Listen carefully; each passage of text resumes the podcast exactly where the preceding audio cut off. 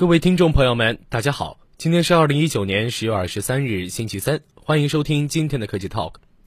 最火热的资讯、最犀利的评论、最深度的探讨都在这里。本节目由蜻蜓 FM 和虎嗅联合播出，喜欢的朋友可以点击右上红心收藏。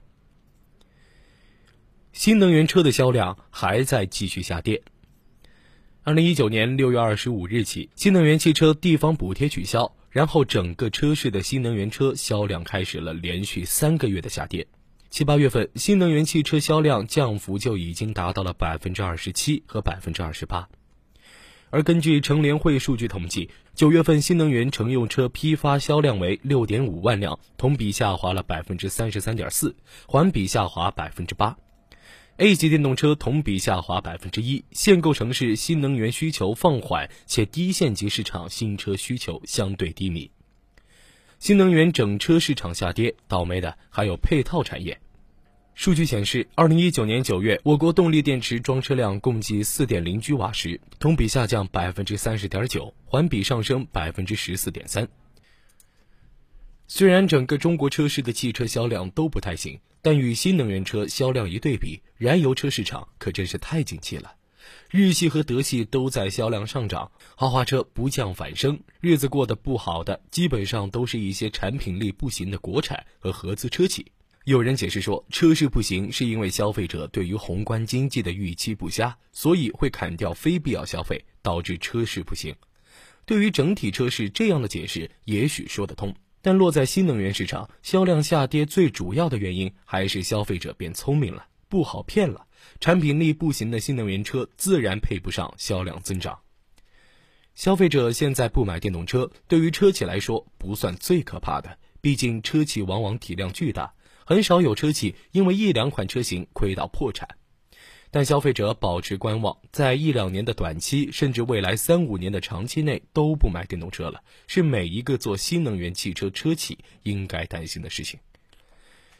传统燃油车的换代往往需要五到七年的时间，中间会有小改款，但本质上，即使一款燃油车进行大改款，除了外观和内饰的调整，在驾驶体验方面是基本不会除了有动力改善更多的改变。这也意味着，从消费者角度来说，买燃油车、买老款和新款的区别，无非在于自己的驾驶体验以及自己购买成本的区别。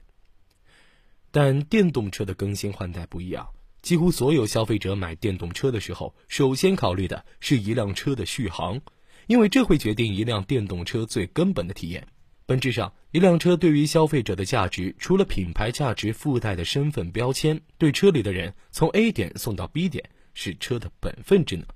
这件事放在燃油车上是完全不会存在问题的。从几万到几百万定价的燃油车都可以满足，但放在电动车上似乎成了最大的问题。电动车消费者大多数的使用场景都集中在城市代步，从经济性上看，电池越大的电动车成本越高，价格也越高，从而也不适合大多数的普通消费者。但续航短意味着，如果用车多，需要经常充电，意味着电动车的使用体验除了里程续航，还需要受充电网布局以及充电市场所牵制。也就是，如果你想买辆车，买燃油车就像做口算题，权衡好自己花多少钱，在自己购买预算空间内有什么车自己想买就完事儿了，看看动力，看看空间，问题就解决了。但如果你想买辆纯电动车，一下子就会变成一道奥数题了，你得考虑电池续航能力，考虑自己日常出行需求，考虑不同天气状况下续航里程的缩减程度，以及是否缩减程度后还能满足自己出行需求，还得考虑自己家里能不能安充电桩，安了充电桩充电速度得多快，考虑如果不安充电桩，自己方便的地方有没有充电桩，充电桩充电价格贵不贵，现在好不好排到充电位置。且之后纯电动车市场占比再多些后，充电还方不方便？这也太难了吧，朋友们！真不怪有些人说电动车叫电动爹。我相信现在除了少数城市中产有自己车位，有一辆燃油车长途出行，家里还能装充电桩以外，大部分普通消费者买电动车的时候都要考虑这些问题。而城市消费者买电动车的原因，不就因为限牌吗？当然。我们也不否定电动车对燃油车有非常明显的优势，比如，燃油车发展百年，动力已经成为划分燃油车价值的一个重要标签。电动车的普及一下子让动力输出变得廉价，二十万的电动车和一百万的电动车同样可以起步飞快。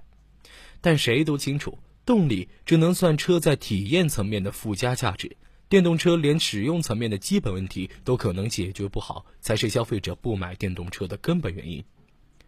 另一方面，中国车企在做电动车的时候，喜欢贴着补贴走，其实也是个大问题。用最少的成本去打造一款微微超过补贴底线的车，然后卖给消费者，看上去是厂商生产成本与消费者购车代价之间的双赢。但消费者买到的车很快就被市场上的新车型所超越了。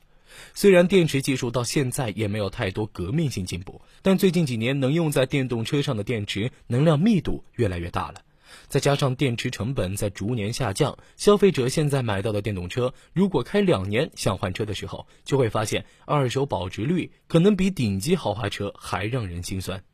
从消费者角度来看，国家补贴退坡也许并不是个坏事儿。补贴退坡才三个月，新能源车销量就开始越来越少，这其实也是在倒逼车企尽快提升自己的产品竞争力。